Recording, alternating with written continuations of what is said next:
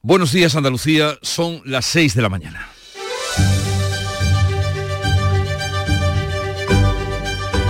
Despierta tu mente, descubre la realidad.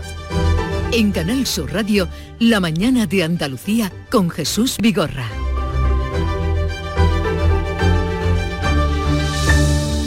El temporal de este domingo, que trajo las tan ansiadas lluvias, ha supuesto también la muerte de dos personas en la localidad de Trigueros y en Córdoba mientras que un accidente laboral con la muerte de un trabajador y dos heridos la pasada tarde en la zona franca de Cádiz también podría estar relacionado con los efectos de la borrasca. Hoy es día de luto oficial en Trigueros por la muerte de un hombre al volcar un coche en un camino rural. Además, el muelle de las Carabelas, en la Rábida, ha sufrido importantes desperfectos y estará cerrado varios meses para su restauración. El Ayuntamiento de la capital va a pedir la declaración de zona catastrófica según anunciaba su alcaldesa Pilar Miranda. La lluvia y el viento han causado cuantiosos daños en el campo, tanto en infraestructuras como en los cultivos. Los más afectados son los frutos rojos, los cítricos, el aguacate y el olivar. También la flor cortada a tan solo una semana de la fiesta de todos los santos, que es cuando hacen su gran operación.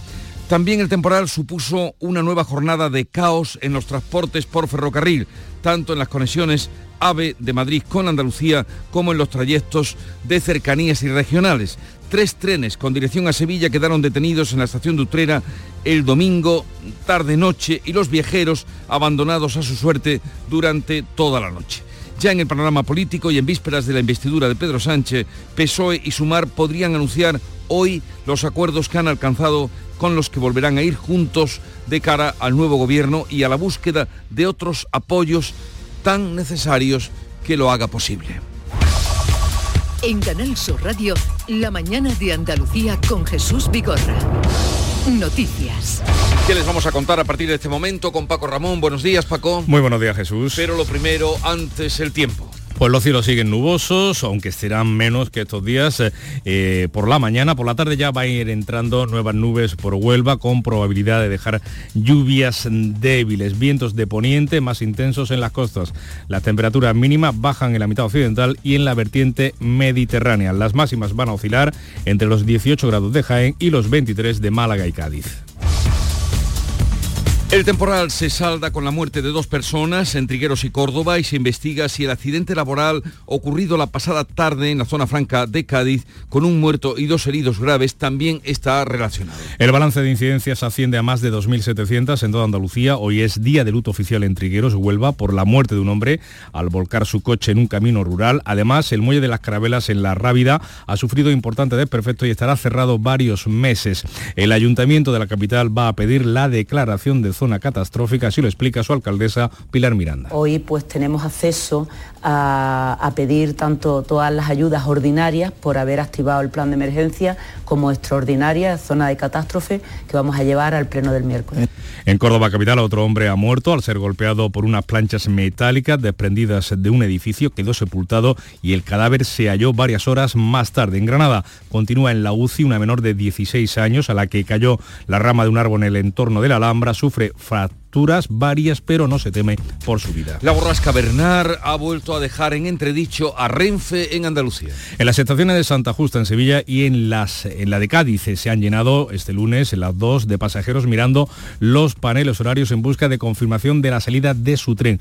Hubo numerosas cancelaciones, además de retrasos que indignaron a los viajeros. Ha estado cortada la línea entre Dos Hermanas y Utrera, lo que provocó cancelaciones y retrasos en las cercanías de Sevilla y en los enlaces con Cádiz, Osuna y Málaga, también en la conexión Sevilla-Huelva. Los pasajeros lamentan la falta de alternativas ofrecidas por Renfe. El frente ha causado cuantiosos daños en el campo, tanto en las infraestructuras como en cultivos, como los frutos rojos, los cítricos o el aguacate y en la flor cortada ha hecho un estropicio a tan solo una semana de la fiesta de todos los santos. El viento ha arrancado en la localidad gaditana de Chipiona, por ejemplo, los plásticos de esos invernaderos de flor cortada. Ahora se teme que las plantas puedan estropearse en un momento muy importante para el sector, ya que los daños se han producido en los días previos a una de las fechas clave para las ventas, como es el Día de Todos los Santos. Luis María Rivera, de COAG Andalucía. Estamos haciendo una estimación más o menos de, las pérdidas que ha habido. Sabemos que es mucho porque ya lo que pasó con la borrasca Highline eh, dejó algunos invernaderos destrozados, con la borrasca Bernal lo que quedaba casi se la lleva por delante. Se esperan importantes pérdidas en los cultivos de cítricos y frutos rojos, especialmente la frambuesa, que está en producción. La situación del aguacate también es desastrosa. Del olivar ha caído una enorme cantidad de aceituna al suelo, aunque la que queda mejorará su rendimiento graso. El Consejo de Gobierno de la Junta abordará hoy la terminación de las obras de conducción desde el embalse de La Colada en Córdoba. Con estos trabajos y con la estación de tratamiento de Sierra Bollera, la Junta hace frente a los problemas de abastecimiento de agua potable de los más de 80.000 vecinos del norte de la provincia cordobesa, en las comarcas del Guadiato y Los Pedroches. Además, el Ejecutivo Autonómico tiene previsto aprobar hoy una reforma del Boletín Oficial de la Junta de Andalucía. El Gobierno andaluz va a recomprar 70 edificios que la Junta vendió a un fondo de inversiones durante la etapa de Susana Díaz. La Junta pagará hoy 328 millones de euros por los 70 inmuebles que vendió hace una década a un grupo estadounidense por una cantidad similar, alrededor de 300 millones, con el propósito entonces de obtener liquidez. Sin embargo, esa compraventa obligaba a la Junta a quedarse como inclina y estar alquilando los edificios durante un periodo de 20 años. El Ejecutivo andaluz ha echado cuentas y sostiene que con la recompra la Administración Autonómica se va a ahorrar un total de 100 millones de euros, lo explicaba el presidente de la Junta, Juanma Moreno.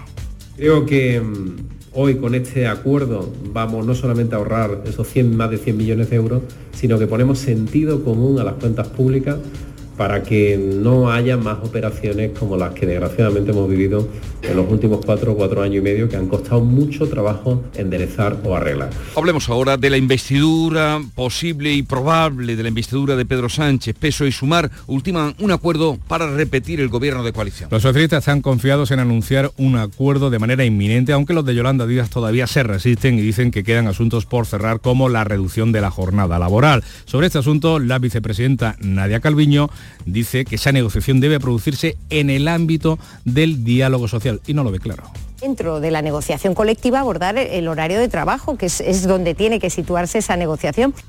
Se trata de reducir de 40 a 37 horas y media la jornada, la semana laboral. A Podemos eso le parece insuficiente. Jamás ha liberado por motivos humanitarios a dos mujeres israelíes de 79 y 85 años. Los islamistas han anunciado la pronta liberación por mediación de Qatar de otros 50 rehenes con doble nacionalidad. Son ya 6.000 los muertos entre ambos bandos, 2.000 de ellos niños palestinos, según Hamas. Las hostilidades se han recrudecido entre Israel y las milicias palestinas, mientras en la franja la ayuda entra a cuenta gotas y los hospitales están al borde del colapso. En Luxemburgo, los ministros europeos reclaman corredores humanitarios permanentes y la entrada de combustible que permita recuperar la electricidad y el agua. La posición conjunta de la Unión Europea se va a fijar esta misma semana en Bruselas, mientras España propone la celebración de una conferencia de paz. Lo hacía el ministro de Asuntos Exteriores, José Manuel Álvarez. He planteado la propuesta de convocar una conferencia internacional de paz donde estén representadas las partes y toda la comunidad internacional y en la que se pueda avanzar hacia esa solución definitiva del conflicto cuando llegue el momento del final de la violencia.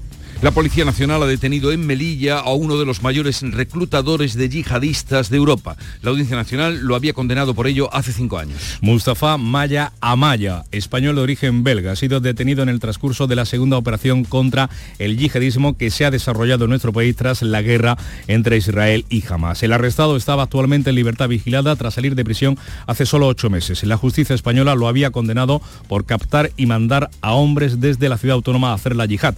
Mustafa Maya Maya Amaya es sospechoso ahora de los delitos de adoctrinamiento terrorista y enaltecimiento. Y en deportes, hoy vuelve la Liga de Campeones con el Sevilla. Anoche el Cádiz cerraba la jornada liguera con una nueva derrota en Valencia. El conjunto amarillo salió derrotado 2 a 0 en Mestalla. Un gol tempranero y la expulsión de Robert Navarro condicionó el encuentro. El Sevilla disputa esta noche en el Sánchez Pizjuán la tercera jornada de la Liga de Campeones ante el Arsenal británico. Así viene el día. Enseguida desarrollamos estas noticias, pero antes veamos cómo lo refleja la prensa que ya ha leído y resumido para ustedes, para todos nosotros. Jorge González, buenos días. Hola Jesús, ¿qué tal? Muy buenos días. Vamos a comenzar con el país que trae estos asuntos a su portada. PSOE y Sumar negocian la semana laboral de 37 horas y media. También el, peronista Massa frena al ultramiley en Argentina, con fotografía de Sergio Massa dirigiéndose a sus seguidores tras conocer los resultados de los comicios de este domingo. Otro titular más en el país, el ejército israelí se impacienta por el retraso de la invasión de Gaza, con una fotografía, una imagen, otra más que retrata la crueldad de la guerra. Una mujer con una niña pequeña en brazos, llorando, corriendo, huyendo después de un bombardeo en Gaza. En el mundo, España lidera que la Unión Europea levante las sanciones al chavismo. También eh, tiene su, lleva su portada en el mundo los resultados de, de, las elecciones en Argentina. El peronismo resucita y Milei convoca a derrotarlo con fotografía, un primer plano de masa arengando a sus seguidores. Y también Israel retrasa el inicio de su ofensiva en un último intento de liberar rehenes. Estamos con la portada de la vanguardia que lleva este titular más destacado. PSOE y Sumar ultiman el pacto para formar otro gobierno de coalición y Hamas libera a dos octogenarias de Israel de entre los 222 secuestrados que mantiene. En la razón, el relator, el último gran escollo con Puigdemont también lleva a su portada La Razón una entrevista y fotografía de portada también para José Luis Martínez Almeida, el alcalde de Madrid, que destaca este titular entre comillas, abstenerse con Sánchez no valdría de nada. Se seguiría apoyando en independentistas y filoetarras. Y terminamos con ABC, con sedición nacional, con este titular. Alemania plantea deportaciones a gran escala por la crisis migratoria. También, dice ABC, denuncian sarna y tuberculosis entre los hacinados en Canarias, con fotografía a toda página, como es habitual en ABC, en la que podemos ver aparte de los 520 inmigrantes llegados ayer en Cayuco. Sepamos ahora de la prensa internacional que ha repasado y también destaca lo más interesante. Bea Rodríguez, buenos días, Bea. Buenos días. La guerra entre israelíes y palestinos que sigue copando cabeceras. En las últimas horas jamás ha liberado a otras dos rehenes, como comentaba Jorge González, por razones humanitarias apremiantes, mientras Israel sigue aplicando su furia contenida por la presión internacional. La incursión terrestre en Gaza parece que cada vez va alejándose más, aunque en eh, las horas el ejército de Israel ha atacado 300 en estas últimas últimas horas ha atacado hasta 320 objetivos del grupo islamista. Leemos en el INET israelí los secuestrados se reunieron con sus familias. Johabed Listif, de 85 años, dice que no sé a dónde la llevaron. Su compañera tiene 80 años. Mientras Save the Children afirma que al menos 2.000 niños han muerto en Gaza y el Wall Street Journal publica un reportaje sobre la matanza del 7 de octubre y se hace eco de un vídeo del ejército israelí que a lo largo de 43 interminables minutos muestra pruebas del ataque para documentar el alcance y la gravedad de la acción de Hamas con violencia extrema que incluye decapitaciones. En el otro lado, en el diario árabe Al Arab, lleva a su portada decenas de muertos y heridos en una masacre israelí en el campamento de Beach. El Ministerio de Salud de la Franja de Gaza asegura que decenas de palestinos murieron y resultaron heridos en un bombardeo israelí contra el campamento este lunes por la noche. Y aquí en Europa, el miércoles, el Consejo de Ministros va a salir una reforma legal que permitirá repatriar con más rapidez y en mayor número a los inmigrantes y la prensa alemana precisamente se hace eco de los cayucos de Canarias, lo leemos en el alemán Die Welt. En cuanto al otro frente, Rusia recluta mujeres para la guerra. Después de 20 meses de guerra de agresión de Rusia contra Ucrania, ambas partes están debilitadas y Moscú ahora depende de combatientes femeninas. Leemos en el Frankfurt Allgemeine, se están reclutando francotiradoras y operadoras de drones para la unidad mercenaria Redut. Hasta ahora las mujeres en el ejército ruso solo habían trabajado como médicas y también en la cocina. Querida Charo Padilla, buenos días. ¿Qué me estabas diciendo? Buenos días, que estabas gesticulando ahí. ¿Cómo ha ido la mañana? Ah, vale. El arranque de la mañana. Es que no lo quiere decir. Luego me lo dirá. Pero está cinco, cinco de la mañana, ¿cómo ha ido? Ha ido estupendamente. ¿Hay alguien todavía en alguna estación de Renfe perdido? No, ya no, ya. Hablé con Rocío luego, ¿eh? Sí. Es simpática, ¿verdad? Me contó, sí, sí, sí. Sí, sí. Que Muy buena. Hemos, sí, sí. hemos estado con, Ernesto, que trabaja, tiene su bar en Marbella, en Istán. Istán es un pueblo, pero su bar se llama mm, eh, Istán. ¿eh? es que no se vaya a confundir. Va a decir, ¿cómo Pero el, el bar de Istán. El bar se llama Istán y él es de Istán, en Marbella. Y, ah, vale, vale. Yo lo he dicho claramente. Está cerca de allí. Lo he dicho claramente, pero tú te has confundido. Y se va a jubilar dentro de tres meses y siete días. Lo tiene contadito, contadito, contadito. Y digo, ¿qué vas a hacer cuando te jubile? dice, uh, yo juego al golf. Eh, soy aficionada a la caza, pesco y soy del, del Málaga Club de Fútbol. O sea que, no te va, te va a faltar tiempo, te va a faltar tiempo. Y hemos estado con Juan, que estaba eh, comprando en el puerto pescado, y hoy hemos preguntado a los oyentes cuál ha sido su última compra, porque yo pregunté el otro día el domingo que hicieron aburrido en casa, no se podía salir. Y no, nadie me dijo comprar en internet. Mm, seguro que alguien le dio el botoncito. Y hoy se lo he preguntado, claro, ¿qué habéis comprado en internet? Lo último muchas chorradas y algunas cosas útiles. Yo chorradas. Sí. Yo siempre compro chorradas. ¿Y alguna que te haya llamado la atención? ¿De compras? Sí. de lo que te han dicho. Eh, pues uno ha comprado eh, instrumentos para arreglar Así que he reloj. oído. Instrumentos para... Eh, eh, pues eso te debe hace un- falta también una lupa debe ser grande, humanitas, debe grande, ser grande, mucho. Yo me compré unas botas cowboy que cuando las traigas te vas a quedar Vale, flipado. Anúncialo, ¿eh? cuando las Pero traigas. flipado de lo bonitas que son. Pero, pero sin caballo, ¿no? Sin caballo. El caballo lo dejo en la cuadra. Vale. Hala, adiós. Que tengas un buen día, Charo Padilla, y pongamos un poco de música que nos llega de la emisora hermana de Canal Fiesta Radio. Eres demasiado bonita para llorar tú tanto.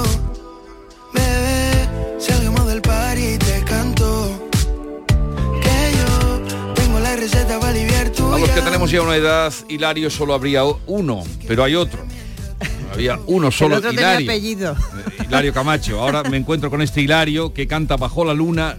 Luna que por cierto estos días no se ve por las nubes, pero aquí está la propuesta que nos hace Canal Fiesta Radio.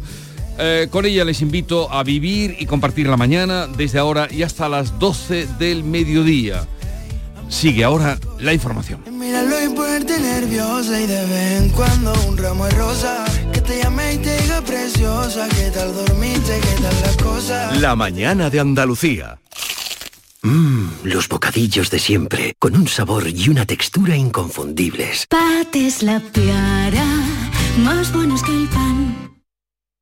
Rapimueble, los ofertazos del líder. Dormitorio de matrimonio solo 349 euros. Composición juvenil ahora 389 euros. Aprovecha hasta el 31 de octubre y paga en 12 meses sin intereses. Rapimueble, el líder en precios, calidad y garantía. Más de 200 tiendas en toda España y en rapimueble.com. En Canal Sur Radio, la mañana de Andalucía con Jesús Vigorra. 6 y 17 minutos de la mañana ya vamos a contarles ahora con todo detalle lo que le han avanzado desde las 6 de la mañana Jesús Vigorra y Paco Ramón. La borrasca Bernard ha dejado multitud de daños a su paso por Andalucía, donde ha provocado la muerte de dos personas. El total de incidencias asciende a más de 2.700 en toda la comunidad desde el domingo, después de las 700 nuevas intervenciones que coordinaba ayer el Servicio de Emergencias 112 en las provincias de Cádiz, Huelva, Sevilla y Córdoba. Los municipios afectados por el temporal están ya evaluando los daños. Juan Pereira. Es una de las provincias más afectadas por el temporal que ha dejado una víctima mortal en Trigueros donde hoy es día de luto oficial. La borrasca Bernard también ha dejado numerosos daños materiales. El muelle de las Carabelas en la Rábida ha sufrido importantes desperfectos y estará cerrado varios meses para su restauración. La universidad reanuda hoy su actividad tras revisar y valorar los desperfectos sufridos en sus campos. Huelva Capital va a pedir la declaración de zona catastrófica, como explica la alcaldesa Pilar Miranda. Hoy pues tenemos acceso a, a pedir tanto todas las ayudas ordinarias por haber activado el plan de emergencia como extraordinarias, zona de catástrofe, que vamos a llevar al pleno del miércoles. En Cádiz la planta de tratamiento de residuos permanece cerrada. En Córdoba hay que talar cientos de árboles caídos, reparar acerados y cubiertas de edificios, aunque lo peor es la muerte de un hombre al ser golpeado por unas planchas metálicas desprendidas de un edificio en la capital. Quedó sepultado y el cadáver se halló varias horas más tarde. Un primillo mío que era chiquitillo lo vio, dice, vamos los zapatos. El nene se asustó, soltó la chapa. Entonces yo fui corriendo y levanté la chapa y claro, ya había el hombre ahí. Y en Granada continúa en la UCI una menor de 16 años a la que le cayó la rama de un árbol en el entorno de la Alhambra. Importantes daños ocasionados por este temporal en Andalucía, un temporal que ha vuelto a poner en entredicho a Renfe, en, a Renfe, perdón, en nuestra comunidad. Bea Rodríguez, buenos días. Buenos días, Jorge. Las estaciones de Santa Justa en Sevilla y la de Cádiz se llenaban de pasajeros mirando los paneles horarios en busca de confirmación de la salida de su tren este eh, pasado lunes. Ha habido muchas cancelaciones, además de retrasos que indignaban a los viajeros. Estaba interrumpida por la línea entre dos hermanas y Utrera, lo que provocó cancelaciones y retrasos en el C1 de cercanías de Sevilla y en los enlaces con Cádiz, Osuna y Málaga. La línea Sevilla-Huelva se reabría a las 2 de la tarde, pero había quedado interrumpida en la tarde del domingo. Muchos pasajeros lamentaban la falta de alternativa de viaje por parte de Renfe o de los otros operadores ferroviarios. Los agricultores también hacen balance del paso de la borrasca Bernard por Andalucía. Este nuevo frente ha causado cuantiosos daños en cultivos como el olivar, la flor cortada, frutos rojos, cítricos o el aguacate.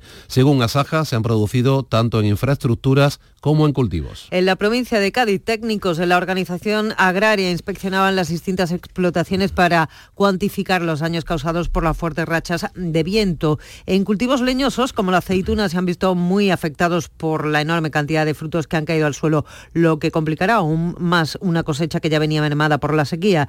El aguacate se encuentra también en una situación desastrosa. Desde Asaja reclaman ayudas a las administraciones y piden que tanto Agroseguros como la entidad estatal de eh, seguros agrarios replanteen un modelo que deje fuera de cobertura a muchos agricultores en esta provincia que los está dejando. Y por hoy, Alberto Sánchez es coordinador de los servicios técnicos de Asaja en Cádiz. Consideramos que lo más oportuno es que se abran líneas de ayuda urgentes para paliar los destrozos económicos. Además de que los seguros de, las plantaciones y de los cultivos de, la zona se adapten de verdad a la realidad de, esta provincia ya que no cubren los daños eh, de los invernaderos ni del aguacate.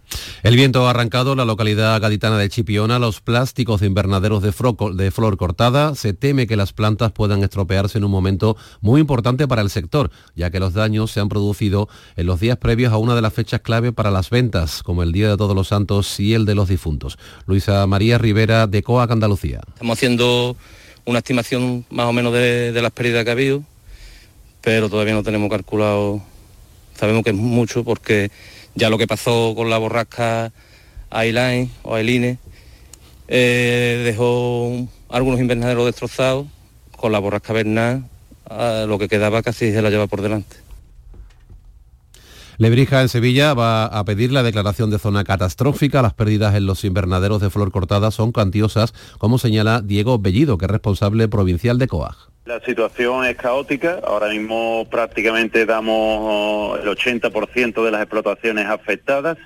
Esto a las puertas de una de las fechas reseñadas en el calendario de los floricultores, como es el de Todos los Santos, pues supone una ruina catastrófica y la borrasca Averna, que ha causado también importantes años en los cítricos y los cultivos de frutos rojos, donde la fuerza del viento ha destrozado infraestructuras metálicas de invernaderos y plásticos. Las plantaciones de frambuesa se han visto especialmente afectadas. La campaña de recogida de este fruto va a sufrir un importante recorte al estar actualmente en producción. La borrasca ha causado además graves daños en los caminos que dan acceso a las explotaciones. Por otra parte, la pérdida de placas solares de la que se abastecen muchas fincas. Escuchamos ahora ahora Manuel Piedra de UPA Huelva los agricultores empiecen a, hacer la faena de arreglo, que va a ser muy difícil en algunos casos. Algunos agricultores van a tener que abandonar algunas parcelas. Estos son los daños en el campo andaluz. Por el contrario, el olivar parece ser el gran beneficiario de las últimas precipitaciones que van a mejorar el rendimiento graso de la aceituna, según los agricultores.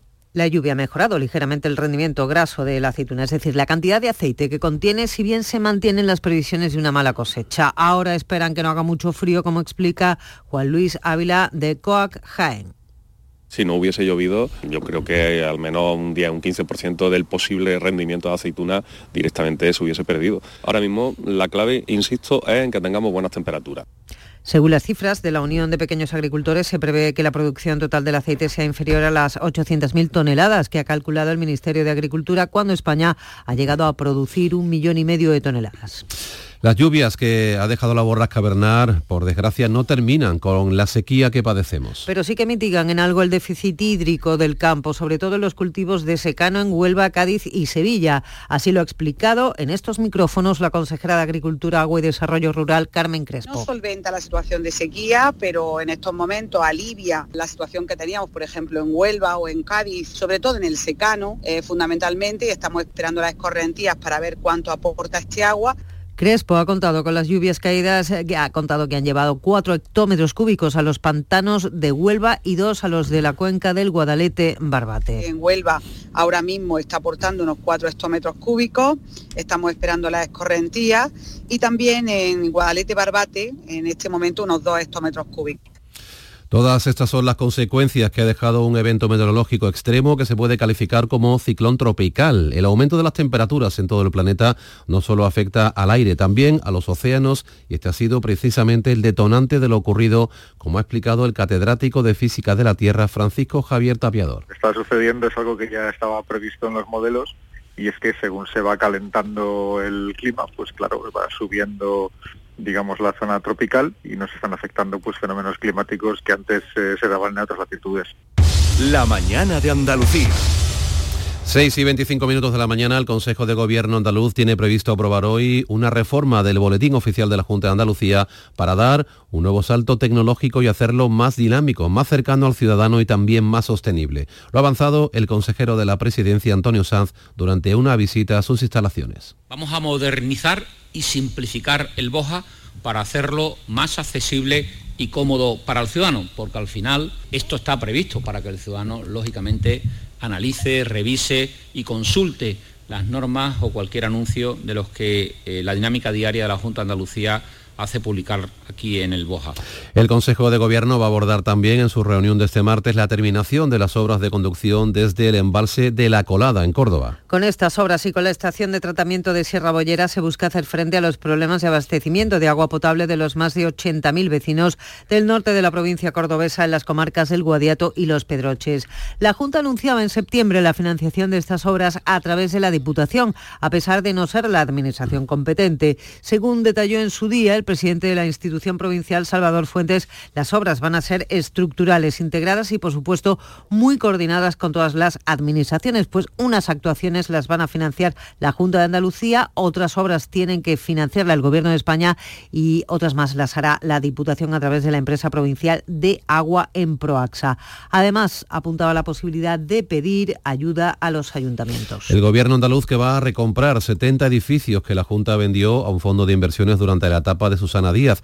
El presidente Juanma Moreno sostiene que la operación supondrá un ahorro de 100 millones de euros para las arcas autonómicas. La Junta pagará hoy 328 millones de euros por los 70 inmuebles que vendió hace una década a Inversiones Holmes por una cantidad similar, alrededor de 300 millones, con el propósito de obtener liquidez. Sin embargo, esa compraventa obligaba a la Junta a quedarse como inquilina y alquilar los edificios durante 20 años. El Ejecutivo andaluz ha echado cuentas y sostiene que con la recompra la Administración Autonómica se ahorrará un total de 100 millones de euros, como explica el presidente Juanma Moreno. Creo que mm, hoy con este acuerdo vamos no solamente a ahorrar esos 100, más de 100 millones de euros, sino que ponemos sentido común a las cuentas públicas para que no haya más operaciones como las que desgraciadamente hemos vivido en los últimos cuatro o cuatro años y medio que han costado mucho trabajo enderezar o arreglar. 6 y 27 minutos de la mañana, enseguida el deporte.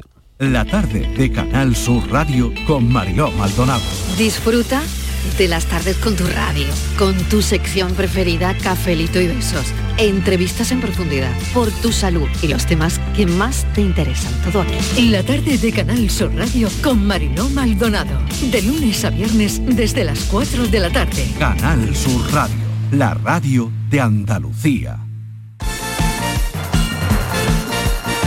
El Cádiz cerró anoche con derrota la jornada de Liga. Antonio Camaño, ¿qué tal? Buenos días. Hola, ¿qué tal? Muy buenos días. El Cádiz cerró la jornada liguera la noche de ayer en Valencia con una nueva derrota de los hombres de Sergio González que ya en el minuto 3 vieron como el equipo valencianista se adelantaba en el marcador. El gol tempranero y la expulsión de Robert Navarro condicionó un partido donde el equipo amarillo no compitió en Mestalla. Y el Sevilla disputa esta noche en el Ramón Sánchez Pizjuán la tercera jornada de la Liga de Campeones ante el Arsenal. Los de Diego Alonso, después de las buenas sensaciones ante el Real Madrid, quieren obtener ante el conjunto inglés la primera victoria en la máxima competición continental para no quedar descolgado y seguir en la pelea por entrar en la siguiente fase. Y el Betis se prepara para visitar Chipre y enfrentarse al Aris Limassol en un compromiso decisivo para los béticos que solo ha conseguido una victoria en los dos partidos disputados. Hoy trabaja en la ciudad deportiva, mañana se desplaza hasta Chipre para enfrentarse a un equipo que a priori partía como la cenicienta del grupo, pero que está compitiendo muy bien en su participación europea. Y preocupación en Granada y Almería. No terminan de arrancar los proyectos de Garitano y de Paco López. Situación delicada después de la última jornada del Campeonato Nacional de Liga.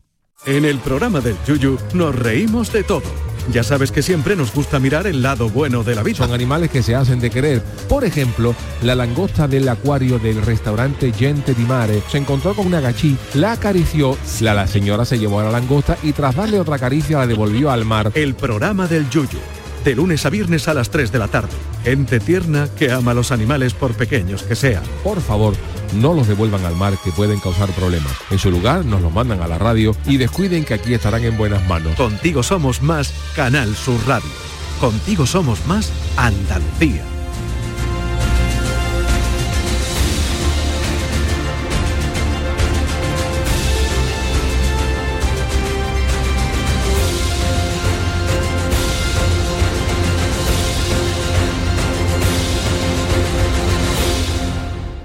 Canal Sur, la radio de Andalucía.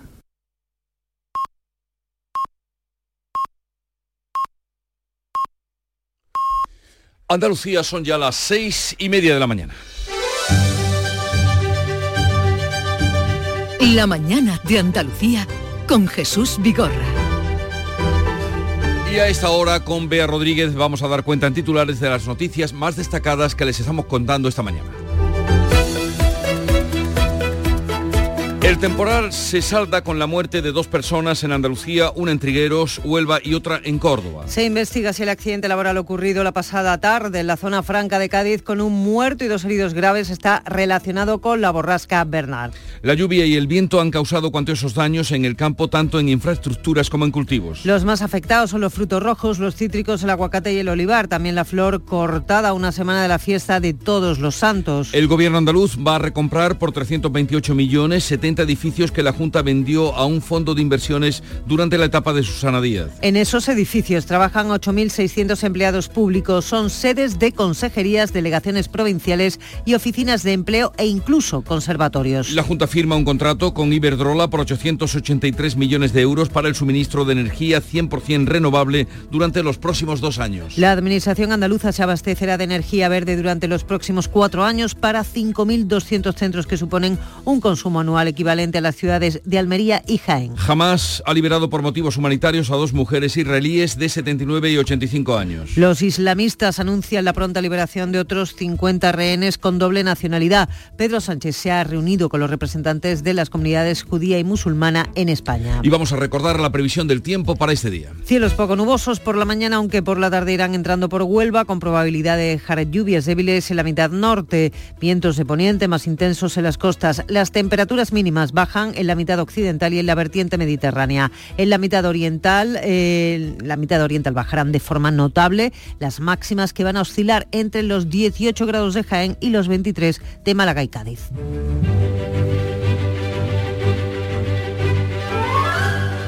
Hoy es el día de San Rafael en Córdoba, porque ya la iglesia modificó junto a todos los arcángeles el día, en el día 29 de septiembre, pero Córdoba le dijo que Nanay, que San Rafael era San Rafael y que los peroles eran los peroles. Así es que hoy es San Rafael en Córdoba. Si tienen que felicitar a algún Rafael o alguna Rafaela, háganlo. Este 24 de octubre hay una ciudad que es festivo además, es mm, fiesta local en Córdoba.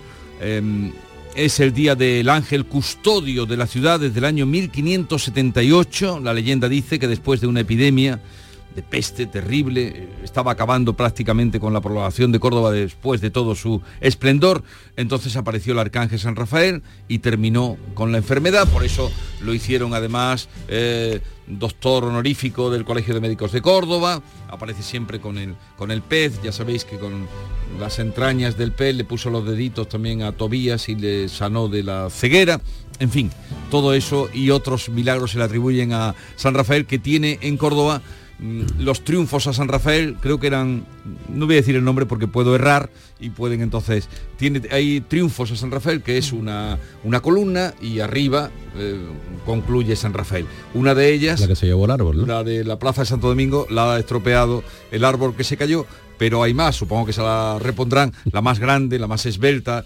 está junto al río. Está una mm, eh, en la plaza donde confluyen la catedral, eh, el Palacio Obispal y el río y el arco de Carlos III que se mandó construir. Ahí está eh, inmenso San Todo Rafael junto. vigilando toda la ciudad. Ya lo he dicho, el día del perol, los peroles de la sierra, el día del perol. Pero esto es una cosa de comer, a esta hora comer, es, es vulgar. Hablar de comida a esta hora es vulgar. Y menos un perol. Pero los Perol, peroles, pero hay que irlo hora. preparando. Perol.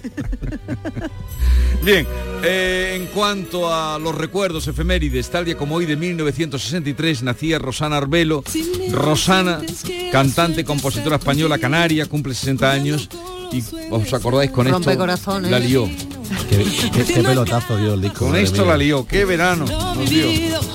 Mejor vivir sin miedo. No fue el talismán con el que ella Sí, rompe. fue el primero. El primer talismán, luego fue esto. Y tal día como hoy, 24 de octubre, pero del año 2003, el Concorde realizaba su último vuelo comercial de pasajeros, viajando al doble de la velocidad del sonido desde el aeropuerto internacional de John F. Kennedy de la ciudad de Nueva York hasta el aeropuerto de Londres. En 1962 se firma en Londres un acuerdo de colaboración entre Francia y Gran Bretaña, donde ambos países se comprometen a participar al 50% en la fabricación del Concorde, único avión comercial supersónico hasta la fecha. Ahora se habla de volverlo a poner en marcha y todo aquello acabó por, por el, claro, El lógicamente, accidente. el accidente. Y hoy es el Día Internacional de la Lucha contra el Cambio Climático. Hay que tomárselo en serio. He traído una cita de Barack Obama que decía, podría hay muchísimas por ahí, la cosa es aplicarlas, ¿no? Nuestros hijos no tendrán tiempo de discutir sobre el cambio climático. Estarán ocupados liando, liados con sus defectos. Qué miedo, ¿no? Nuestros hijos no tendrán tiempo de discutir sobre el cambio climático, estarán ocupados liando, lidiando, perdón, Lidiando. con sus efectos. Barack Obama dijo esto y hay muchos más. Antonio Guterres también, si quieren mirar, eh, afuza mucho con el cambio climático y nuestro Javier Bolaños cada día. Nuestro capitán climático. eh, capitán climático los viernes a las 9 de la noche, ahí está también haciendo todo lo que puede. A ver, pero hay que tomarlo en serio, de verdad. Vamos ahora con eh, la prensa internacional, la prensa nacional, pero nos referimos a prensa andaluza. Prensa Eh, editada en Andalucía, vamos a comenzar con el diario Córdoba y todavía en muchas portadas los efectos del temporal, como podéis imaginar. El temporal deja un muerto en Córdoba y cientos de incidentes. La borrasca Bernard también provoca el fallecimiento de un hombre en la provincia de Huelva. También dice el Córdoba, las peñas pregonan a San Rafael en el preludio del Día del Custodio. Defienden que no son vino ni dominó, sino familia y cultura. Que quede claro eso. ¿eh? Huelva Información. Huelva va a solicitar al gobierno la declaración de zona catastrófica. Ayuntamiento y Diputación hablan de pérdidas millonarias a causa de Bernard. Podemos ver la fotografía, bueno, la fotografía que parece que más que Bernard ha pasado un tornado de estos que hay en, en Texas, en Estados Unidos, ¿no? Árboles arrancados de cuajo y gente haciendo fotos. Medio millar de árboles menos. Los, los operarios municipales trabajan a destajo para despejar las vías obstaculizadas por en la ciudad.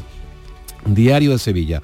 La borrasca Bernard evidencia la debilidad de las infraestructuras. El temporal cortó las comunicaciones ferroviarias entre Sevilla, Cádiz, Málaga y Huelva. En la fotografía también vemos a unos operarios subidos encima de un árbol enorme con una ah, sierra, una motosierra también bastante grande.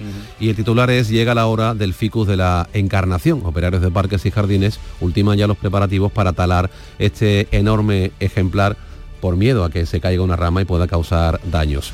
Eh, Diario de Jerez. Jerez elabora un plan especial para proteger la viña del Marco y también Jerez se recupera del temporal. También vemos a unos operarios pues troceando lo que parece un pino también de gran tamaño que está caído sobre una calle. En el sur de Málaga buscan a un sexto joven por las agresiones sexuales a una menor en una misma noche. La Policía Nacional intenta localizarlo desde hace más de 10 días y lo considera uno de los principales implicados en este asunto. Ideal de Granada. Educación refuerza la vigilancia ante los casos de violencia de género y de ciberacoso. La Junta forma profesores para que hagan seguimiento y lanza una campaña de prevención entre adolescentes y sus familias. La voz de Almería, el proyecto Sorbas Canyon revive tras 20 años de espera y también el cartero que se despide de sus vecinos en el Zapillo con una emotiva carta, un asunto eh, muy bonito, muy curioso en este diario. La voz de Cádiz, eh, pues eh, fotografía y titular de portada para el deporte, vemos a un jugador del Cádiz, Javier Hernández, pues bueno, eh, lamentándose eh, de rodillas en el suelo, dando manotazos en el césped, nueva derrota del Cádiz que vuelve a hacerse el araquiri, dice la voz de Cádiz. Diario de Jaén, la ciudad patrimonial de Úbeda se prepara para el primer Congreso Nacional de Semana Santa, encuentro de las 15 ciudades patrimonio de la humanidad para analizar el impacto positivo de esta celebración. Y terminamos con ABC de Sevilla, la edición de Sevilla. La Junta perdió 280 millones con la venta de sedes que hizo el PSOE. Juanma Moreno recompra los edificios que vendió María Jesús Montero a un fondo americano. Y una fotografía en la que vemos eh, la parte superior de las atarazanas con una grúa de fondo, también unos andamios. Las atarazanas recuperan su aspecto original. Los trabajos de recreación de la nave que da a la calle 2 de Mayo permitirán devolver a este monumento del Estado que se refleja en algunos grabados antiguos hasta el siglo XV. O sea, las atarazanas volverán a ser como eran. Sí. Hay que pensar que de ahí salían los barcos a vela desplegada. Sí. Y allí hizo la mili Víctor de la Portilla, también eso es memorable. Eh, vamos con la prensa internacional. La liberación de dos rehenes octogenarias hace que la incursión terrestre israelí se contenga a las puertas de la franja, al menos de momento, nos cuenta Bea Rodríguez. Así lo leemos en el Aurora de Tel Aviv. Las dos rehenes liberadas por Hamas fueron llevadas en helicóptero a un hospital en Israel. La oficina del primer ministro agradecía el importante papel de Egipto y la Cruz Roja para la liberación de estas dos ancianas rehenes israelíes que fueron secuestradas por el grupo terrorista Hamas y estaban cautivas en Gaza. Eso sí, el gobierno de Netanyahu no permite la entrada de combustible tan necesaria para hospitales, entre otros, por temor a que Hamas se haga con estos camiones. Durante las últimas horas, el ejército de Israel ha continuado sus ataques bombardeando 320 objetivos de Hamas y de la yihad islámica palestina. En el Wall Street Journal, eh, que publica un reportaje sobre la matanza del 7 de octubre y lo hace con unas imágenes espantosas. El diario eh, se hace eco de un vídeo del ejército israelí que a lo largo de 43 minutos muestra pruebas del ataque para documentar el alcance y la gravedad de la acción de Hamas con violencia extrema. Incluye decapitaciones y el horror que se expande también al otro lado. El diario árabe Al Arab lleva su portada decenas de muertos y heridos en una masacre israelí en el campamento de Beach. El Ministerio de Salud de la Franja de Gaza asegura que decenas de palestinos murieron y resultaron heridos en un bombardeo israelí contra este campamento a lo largo de la noche. ¿Y del otro frente tenemos alguna información? Pues sí, Moscú debilitada, al igual que Ucrania, depende ahora de combatientes femeninas. Lo leemos en el Frankfurt Allgemeine. Se están reclutando francotiradoras y operadoras de drones para la unidad mercenaria Redut. Hasta ahora las mujeres en el ejército ruso solo han trabajado como médicas y en la cocina. Y hace un momentito apuntábamos eh, que hoy se celebra el Día Mundial eh, eh, contra el Cambio Climático, del Cambio Climático, y leemos en el USA Today que es la hora de la crisis del hielo en la Antártida. Los científicos hacen sonar el derretimiento de estas capas y anuncia este diario estadounidense que debido al cambio climático climático causado por el hombre, la capa de hielo de la Antártida Occidental va a seguir aumentando su tasa de derretimiento a lo largo de este siglo, sin importar, atención, sin importar cuánto reduzcamos el uso de combustibles fósiles. Muy mala noticia. Son las 6.42 minutos de la mañana, sigue la información en Canal Sur Radio. La mañana de Andalucía. A que esta cuña se escucha mejor así que... ¡Así! Lo bueno, si es de cerca, es mejor. El 26 de octubre a las 11.30 horas, en la sede de Sevilla City Office, en el Paseo de Marqués de Contadero, cuarta edición de las Jornadas Republic, dedicadas esta vez al valor de la cercanía y la proximidad para la publicidad andaluza. Compartiremos experiencias y tendencias de medios, agencias y anunciantes. Organiza AEPS con el patrocinio de la Junta de Andalucía. A ver esa foto, decir patata. ¡Hijolusa! En el supermercado, dale la vuelta al envase y encuentra nuestra marca para garantizarte una gran calidad en tu mesa. Patatas Hijolusa. Amamos las patatas. Empresa colaboradora del Plan 2030 de apoyo al deporte de base. En Canal Sur Radio, la mañana de Andalucía con Jesús Vigorra. 6 y 43 minutos, retomamos el repaso de las principales noticias de la jornada. Abrimos eh, página de política nacional. Las negociaciones para la investidura pasan esta semana por las conversaciones entre PSOE y Sumar.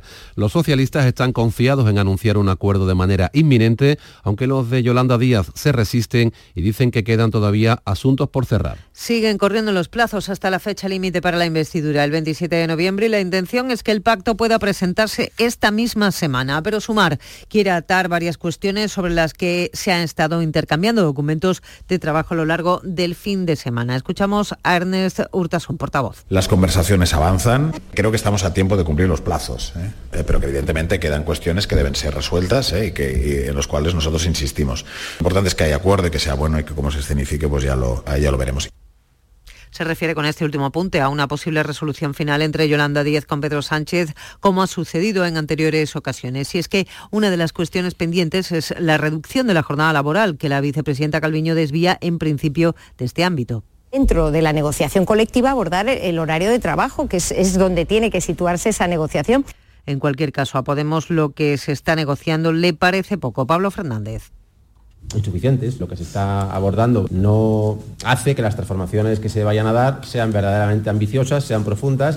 Por su parte, Junts insiste y exige a Pedro Sánchez que registre la ley de amnistía antes de la investidura. El partido de Puigdemont quiere pruebas. No basta, dicen, la palabra del, gobierno, del presidente del gobierno en funciones. Por eso exigen que la ley de amnistía sea registrada en la Cámara Baja antes de que se vote la investidura, donde los votos de los siete diputados son imprescindibles. Además, los independentistas quieren quieren que esa amnistía beneficie a todos los encausados por el proceso, eh, alrededor de 4.000, según los organizadores soberanistas. Sobre las exigencias de Junts, el partido del PP, Alberto Núñez Feijó, lamenta que el gobierno esté volcado en negociar la amnistía mientras la economía no va bien, ha dicho en el Congreso de la empresa familiar. Siempre he pensado que es indigno que los políticos piensen más en sí mismo que en los ciudadanos a los que sirven. Y creo, por tanto, que un político, cuando cede a una condición que le pone a otro, otro político, no está sirviendo con carácter general a los ciudadanos. Desde Andalucía, la consejera de Economía ha mostrado su malestar por una posible quita de la deuda catalana dentro de las negociaciones de Pedro Sánchez con los independentistas. El gobierno andaluz no está interesado en una condonación porque su deuda, dice, es baja comparada con la de otras comunidades. La consejera Carolina España afirma que no hay nada que justifique de forma unilateral que el Estado exima de sus obligaciones a la Generalitat de Cataluña. Esto sería un acuerdo que debería de producirse en el seno del Consejo de Política Fiscal y financiera, donde estamos representados todas las comunidades autónomas y todas tenemos algo que decir. Por lo tanto, yo espero y confío que no se produzca esta condonación de deuda a Cataluña como un pago por una posible eh, investidura. ¿no? Asuntos de la economía, la Junta ha firmado un contrato con Iberdrola por un montante de 883 millones de euros para el suministro de energía 100% renovable. La Administración andaluza se abastecerá de energía verde durante los próximos cuatro años por un montante de 883 millones de euros, según ha informado la compañía que preside Ignacio Galán. Según el consumo del año pasado, Iberdrola suministrará a la Junta en torno a un millón de megavatios al año, megavatios hora. La compañía triplicará las instalaciones de renovables en cinco años con un plan de inversión de 1.500 millones de euros en Andalucía y además ayudará a la Junta a optimizar su factura eléctrica mediante la generación de informes que le permitan adaptar la potencia contratada y reducir los excesos de energía en sus 5.200 puntos de suministro. Hasta ahora Endesa era el proveedor de energía eléctrica de la Junta. 6 y 47 nos ocupamos ahora de la guerra. Jamás ha liberado anoche por motivos humanitarios a dos mujeres israelíes de 79 y 85 años. Había anunciado una pronta liberación con mediación de Qatar de unos 50 rehenes con doble nacionalidad. Son ya 6.000 los fallecidos entre ambos bandos, 2.000 de ellos niños palestinos. Las hostilidades se han recrudecido entre Israel y las milicias palestinas, mientras en la franja de Gaza la ayuda entra a cuentagotas y los hospitales están al borde del colapso. En Luxemburgo los ministros europeos reclaman corredores humanitarios permanentes y la entrada de combustible que permita recuperar la electricidad y el agua. El jefe de la diplomacia comunitaria, Josep Borrell, subraya esto.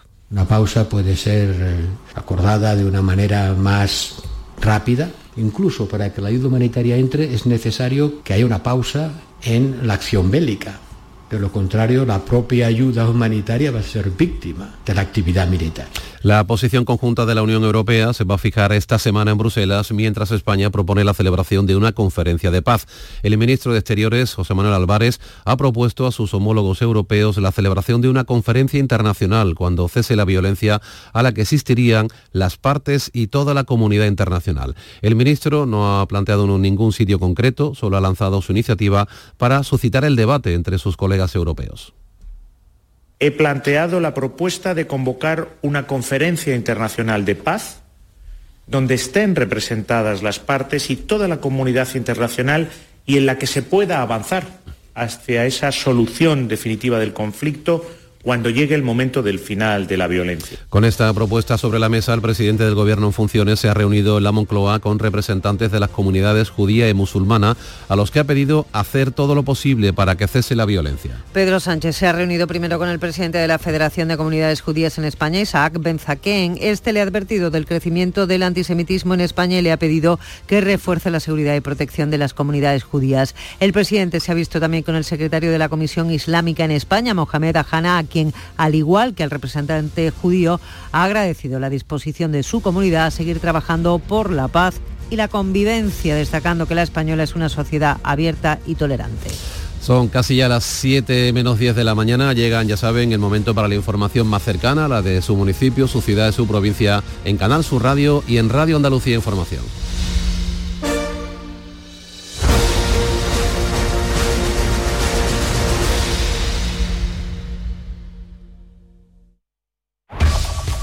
La mañana de Andalucía de Canal Sur Radio, las noticias de Sevilla con Antonio Catoni. Buenos días, Sevilla. La provincia intenta recuperar la normalidad tras el paso del ciclón tropical que ha destrozado arbolado y mobiliario urbano. Lebrija se ha llevado la peor parte y su alcalde ha pedido la declaración de zona catastrófica. Los invernaderos de flor cortada se han venido abajo en vísperas de las grandes ventas del Día de los Difuntos. Las tareas de limpieza se van a prolongar durante días en toda la provincia, donde siguen cortadas cinco carreteras de la red secundaria. Por otra parte, se investiga si las fuertes rachas de viento están relacionadas con la muerte de un trabajador sevillano en Cádiz, en accidente laboral, en el que otros dos operarios resultaron, resultaron heridos graves. Se les vino encima una vidriera de grandes dimensiones. Y el portavoz del Grupo Municipal Socialista en el Ayuntamiento de Sevilla, Antonio Muñoz, ha confirmado que se presentará a las próximas elecciones. Muñoz inauguraba en Canal Sur Mediodía Sevilla una ronda con los portavoces municipales. El tráfico. El 112 ha recibido aviso esta madrugada de que un conductor circulaba en sentido contrario por la A49 en los accesos a Sevilla. Tengan en cuenta que esta noche a las 10 se corta de nuevo el puente del Centenario por las obras de ampliación. Y en cuanto a el tiempo, cielos nubosos o cubiertos acompañados de precipitaciones más probables e intensas en la mitad sur. Temperaturas en ascenso, 23 grados de máxima vamos a alcanzar en Morón, 25 en Lebrija, Écija y Sevilla, donde ahora tenemos 12 grados. Comenzamos con la realización de Pedro Luis Moreno. Ya, ya. Toda la vida nos la pasamos buscando. Que si buscas pareja, que si buscas piso baratito, que si buscas trabajo estable, que si buscas un colegio a los niños. Pues si lo que buscas es un Renault Capture de ocasión, en Sirsa, busques el que busques, lo tenemos. Totalmente revisados y a tan buen precio que lo vas a tener muy fácil. Y si buscas cualquier otro Renault de ocasión, kilómetro cero, seminuevo, también lo tenemos. Ven a descubrirlos a Sirsa, tus concesionarios oficiales Renault. En Canal Sur Radio, las noticias de Sevilla. El alcalde de Lebrija ha solicitado al Gobierno de España la declaración de zona catastrófica tras los graves daños que ha causado la borrasca Bernard. Después de las primeras valoraciones se evidencia, según el consistorio, los perjuicios que ha originado, originado el temporal tanto en el mobiliario urbano como en propiedades privadas. Los invernaderos de flor cortada se han llevado la peor parte. La mayor parte de ellos se han venido abajo dejando la flor a la intemperie. En otros casos la producción se ha perdido del todo. Es una ruina, dice Diego Bellido, responsable provincial de COAG. La situación es caótica, ahora mismo prácticamente damos el 80% de las explotaciones afectadas.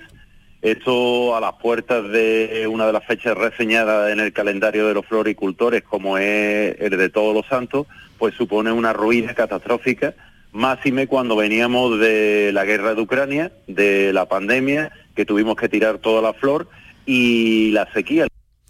Pues el cementerio de Utrera permanece también cerrado porque varios árboles de gran tamaño se han desplomado sobre los nichos que no están dañados y ahora toca trabajar a contrarreloj para abrirlo antes del próximo puente, como nos decía Consuelo Navarro, la delegada de Seguridad Ciudadana de Utrera.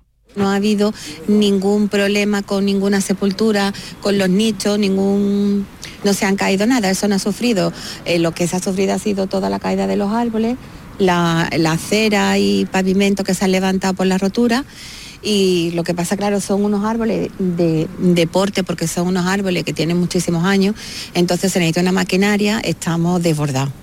En Tomares se derrumbaba el muro del cine de verano, caía sobre varios vehículos estacionados. Las tareas de limpieza y recuperación de los municipios de la provincia se van a prolongar durante días. El ayuntamiento de la capital ha contratado a 85 operarios con carácter extraordinario de una empresa especializada en cortes y retirada de troncos. En el lado bueno, las lluvias han dejado 13 hectómetros cúbicos y medio eh, lo que equivale al consumo de la capital durante unos 45 días.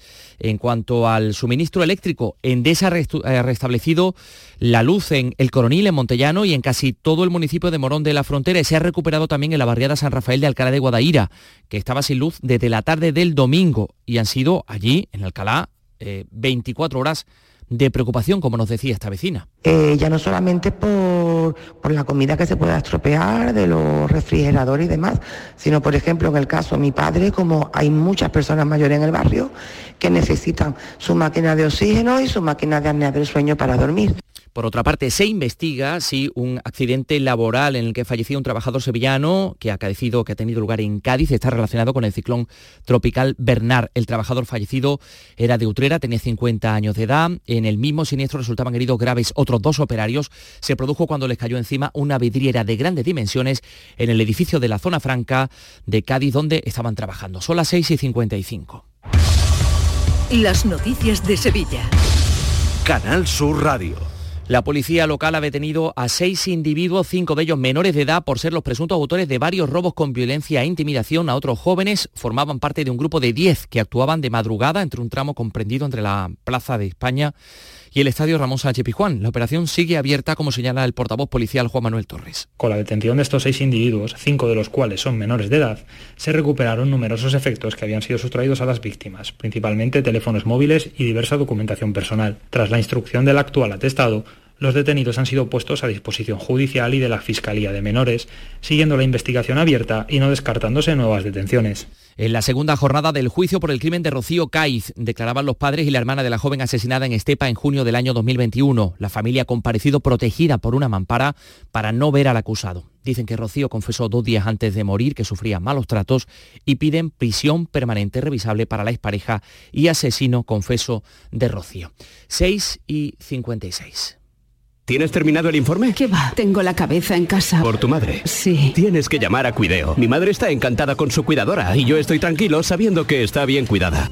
Cuideo, especialistas en cuidados a domicilio para personas mayores. En Plaza Villasistos de Sevilla. Contáctanos ahora. Cuideo, cuidados de calidad. Cuando decides hacer las cosas como nadie, ocurren cosas asombrosas, como unir la tecnología híbrida líder de Toyota y un diseño rompedor en un SUV. Toyota CHR Electric Hybrid, con sistema multimedia Toyota Smart Connect con servicios conectados gratis. Estrena la hora sin esperas. Lo extraordinario se hace frente. Te esperamos en nuestro centro oficial Toyota y Paljarafe en Camas, Coria del Río y en el polígono Pisa de Mairena. Según la consultora Deloitte, la Premier League ha invertido este verano más de 2.750 millones de euros en fichajes, la mitad del dinero que las cinco ligas más grandes de Europa juntas. Después del Chelsea, es el Arsenal el que más ha gastado en Inglaterra. Y este martes, el equipo de Arteta visita el Sánchez Pizjuán. Champions. Sevilla, Arsenal. Vívelo este martes en Canal Sur Radio Sevilla y Radio Andalucía Información. Desde las 9 menos 20 de la noche con Jesús Márquez. Contigo somos más deporte. Contigo somos más Andalucía. En Canal Sur Radio, las noticias de Sevilla. Con Antonio Catoni. El Gobierno municipal asegura que tendrá en cuenta las aportaciones del Consejo Económico y Social de Sevilla del Tribunal Económico Administrativo al proyecto de ordenanzas fiscales de 2024 que está en tramitación. El Consejo considera, en ese dictamen dice, que aumentará la presión fiscal sobre los sevillanos. En Canal Sur Radio, en la ronda con portavoces de los distintos grupos municipales, el portavoz del Grupo Socialista en el Ayuntamiento, Antonio Muñoz, calificaba de decepcionante el trabajo del alcalde en los primeros cinco meses de mandato. Confirmaba también que será eh, candidato a las próximas elecciones. Me encuentro muy fuerte y muy sólido para intentar recuperar la alcaldía en las próximas elecciones municipales. Indudablemente voy a presentarme en las próximas elecciones municipales para recuperar la alcaldía de Sevilla. Y el Ayuntamiento de Sevilla ha comenzado ya a trabajar en la restauración de la cruz de la Plaza de Santa Marta que quedaba destrozada en la madrugada del pasado domingo, como asegura o como nos decía el delegado de urbanismo Juan de la Rosa. Desde el Gobierno municipal volver a condenar de forma rotunda los hechos sucedidos en la Plaza de Santa Marta durante este fin de semana y anunciar que desde la Gerencia Municipal de Urbanismo ya hoy estamos con expertos en restauración y a través de nuestro servicio de conservación intentaremos tener resultados de restauración lo antes posible para volver a recuperar esta maravilla que teníamos en Sevilla. Sepan también que ha quedado inaugurada en el conjunto arqueológico de Itálica en Santiponce la exposición Itálica Ciudad Ceremonial. Vamos con los deportes. Partido de Champions. Esta noche llega el Arsenal a Nervión. Antonio Camaño, buenos días. Hola, ¿qué tal? Muy buenos días. El Sevilla disputa esta noche en el Ramón Sánchez Pizjuán la tercera jornada de la Liga de Campeones ante el Arsenal. Los de Diego Alonso, después de las buenas sensaciones que dejó ante el Real Madrid, quieren obtener ante el conjunto inglés la primera victoria en la máxima competición continental. Sobre todo para no quedar descolgado y seguir en la pelea por entrar en la siguiente fase. Y el Betis se prepara para visitar Chipre y enfrentarse al Aris Limassol en un compromiso decisivo para los béticos que solo han conseguido una victoria en los dos partidos disputados. Hoy trabaja en la ciudad deportiva y mañana se desplaza hasta Chipre para enfrentarse a un equipo que a priori partía como la cenicienta del grupo, pero que está compitiendo bien en su participación europea. En el mismo punto. Y esta noche a las 9 en el Cartuja Center, Martirio y Chano Domínguez en el primer cuarto de siglo de sus coplas de madrugada. Doña Aurora sobre el pelo. 12 grados en Sevilla Capital.